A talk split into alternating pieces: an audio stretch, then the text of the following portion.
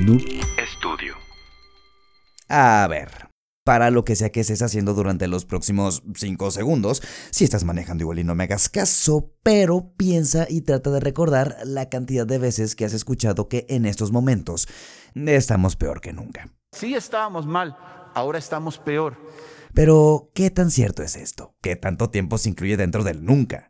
Porque si nos vamos un poco al pasado, tanto Luis XIV como Vlad de Valaquia e Iván el Terrible habrían abdicado sin pedos en tu favor su derecho al trono a cambio de que les compartieras la contraseña de tu modem de teléfonos de México. Así de tercermundista, como suena. Sean ustedes bienvenidos.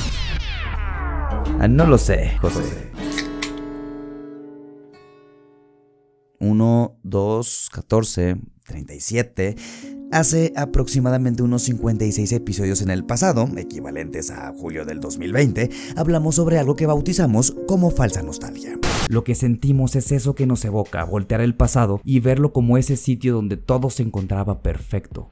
Hoy también fue un día soleado. Bueno, igual y no lo bautizamos nosotros, pero por lo menos yo no lo había escuchado antes. El caso es que la falsa nostalgia sería algo así como la creencia que regularmente tendrán los miembros de toda una generación con respecto a que la generación siguiente estará llena de imbéciles que transformarán la paz y tranquilidad de antes a un mundo caótico lleno de sinsentidos musicales, artísticos o intelectuales. Nada que no hayamos visto antes. Es por esto que los padres de tus padres decían que los Beatles tenían el pelo bien largo o ahora tú que Bad Bunny no sabe cantar sin autotune aunque tampoco sepas qué chingados es un autotune, pero el caso es que este parece ser un loop infinito destinado a repetirse mientras nos mantengamos vivos como especie. Y poco hay por hacer.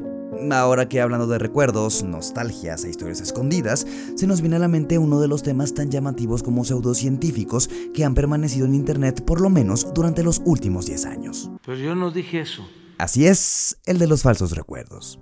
El efecto Mandela es un fenómeno pseudocientífico, o sea que no es científico, que se produce cuando recordamos situaciones o acontecimientos de una manera, pero que o sucedieron de manera distinta o simplemente jamás sucedieron. Si estos pensamientos ocurren de forma aislada, pues seguramente eres una persona que tiene mala memoria y no pasa nada. Pero las cosas cambian cuando son un chingo de personas las que recuerdan erróneamente un mismo acontecimiento. El término surgió hace aproximadamente unos 12 años cuando una bloguera afirmó que ella y un chingo de gente a su alrededor se encontraban sorprendidos ante la noticia de la muerte de Nelson Mandela en 2013 porque ellos recordaban haber presenciado su fallecimiento por televisión por lo menos unos 30 años antes. Y no solo su fallecimiento, recordaban detalles como el haber visto la transmisión del funeral y a la viuda de Mandela llorando en ese mismo evento.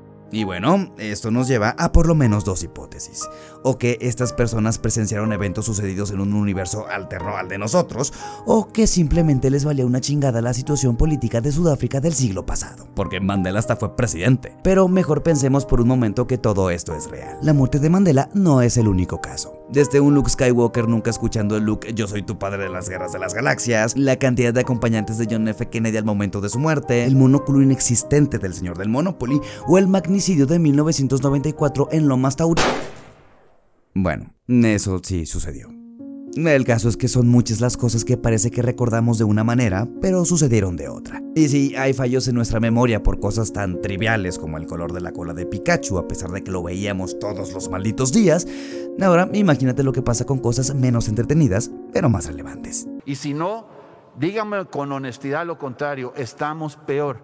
Y sí, yo sé que regularmente escuchamos esta frase cada seis años porque un mono perdió el poder contra otro, sí, pero mucha gente realmente así lo cree. ¿Tú realmente crees que estamos peor que antes? El tiempo está cerca, cuando no se pueda distinguir bien a bien entre un hombre y una mujer cuando se empiecen a liberar las plagas y las enfermedades, cuando haya temblores muy fuertes y las peores inundaciones.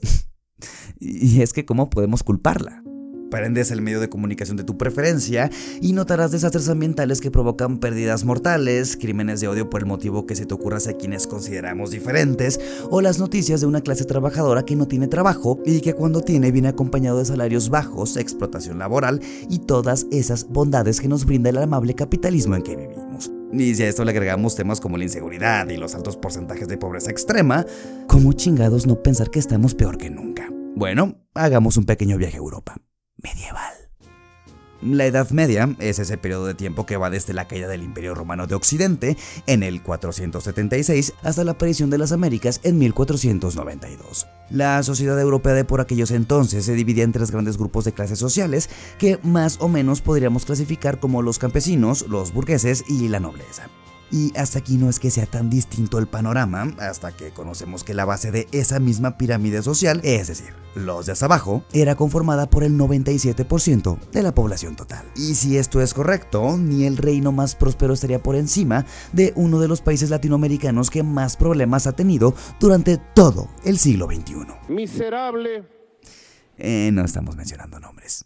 Y es que incluso si pertenecieras a la nobleza, sería como preguntarte el por qué alguien preferiría tener conexión a internet cuando podrías andar cagando, con tu corona bien puesta si así lo deseas, a oscuras en un balde guardado debajo de tu cama en el siglo XIV. Y ya de conflictos bélicos mejor ni hablamos. Más de 100 millones de personas fallecieron durante la primera mitad del siglo pasado a causa de las dos guerras mundiales. Hoy en día, quitando la cagada de Putin, el mundo lleva por lo menos unos 70 años de completa paz. Bueno, sí hubo conflictos en Afganistán, las guerras con Hussein y todos esos conflictos que no cuentan porque, pues, son países pobres, alejados y totalmente ajenos a las costumbres occidentales. ¿Y qué le vamos a hacer? El caso es que fuera de ese alarmismo clickbaitero del que tienen que comer ahora todos los medios de comunicación que nos hacen creer que vivimos en un mundo horrible, realmente estamos mejor que nunca. Tenemos un rey en México. A menos que estemos hablando de la administración pública de nuestro país.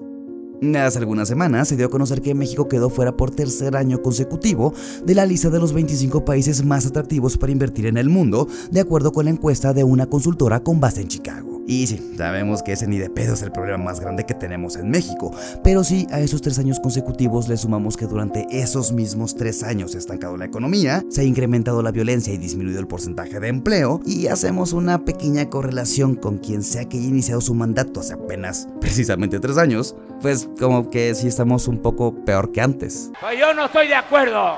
O igual es solo una idea de falsa nostalgia.